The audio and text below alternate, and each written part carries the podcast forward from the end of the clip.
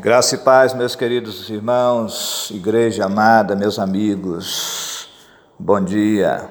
Hoje, dia 9 de fevereiro, eh, estarei então iniciando aqui eh, uma série de meditações diária até dezembro.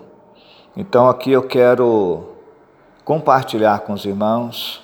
O texto de hoje se encontra em Efésios 4, de 1 a 6 Quero ler com os irmãos e depois faremos então um comentário sobre esse texto para, nossa, para o nosso crescimento espiritual.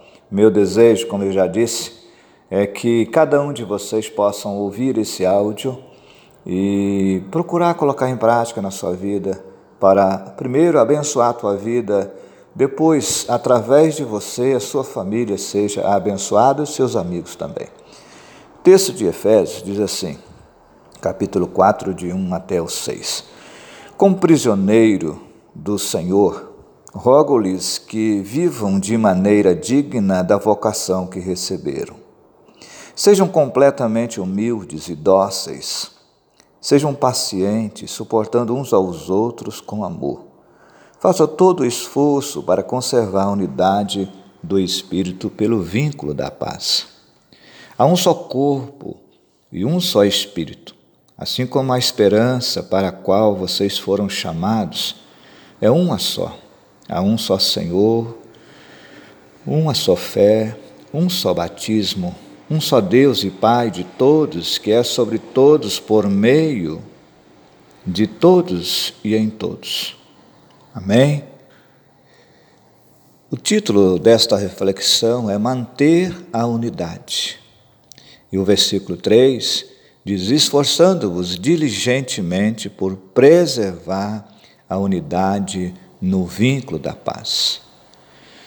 Conta-se uma história que um homem perdido sozinho numa ilha finalmente foi resgatado.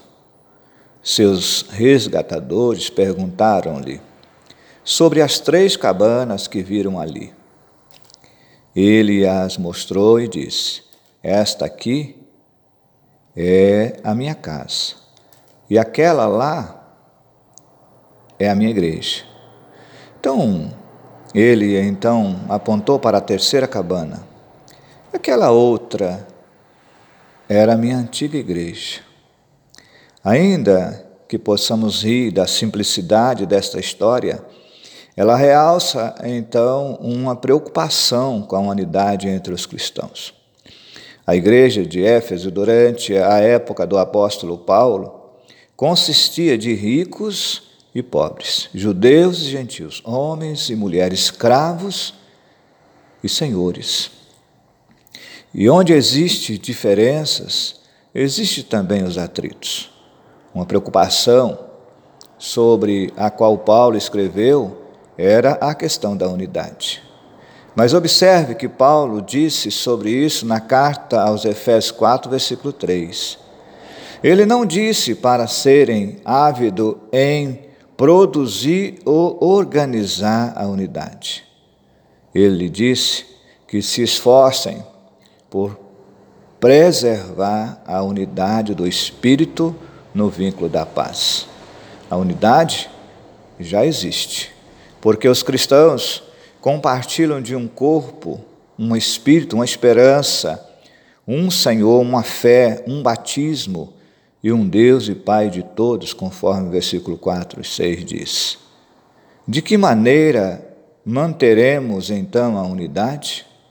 Expressando as nossas opiniões e convicções diferentes com humildade, com gentileza, com paciência, como nos ensina o versículo 2 que o Espírito nos dê poder para agirmos com amor em relação àqueles que discordam de nós. Deus abençoe a tua vida, Deus abençoe a tua casa. Quero orar por você.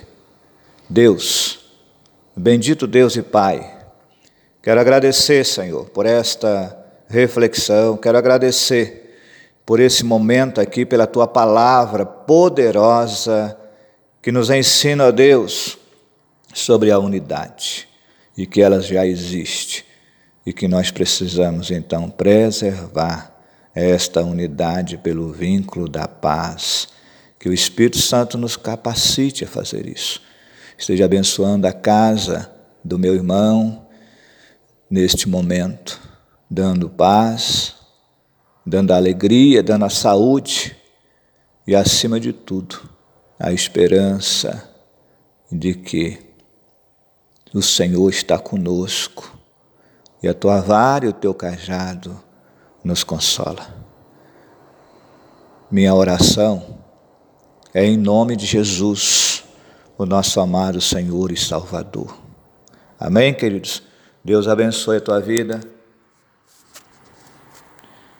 Deus abençoe a tua casa. Deus abençoe a tua família. Um grande abraço e fique na paz.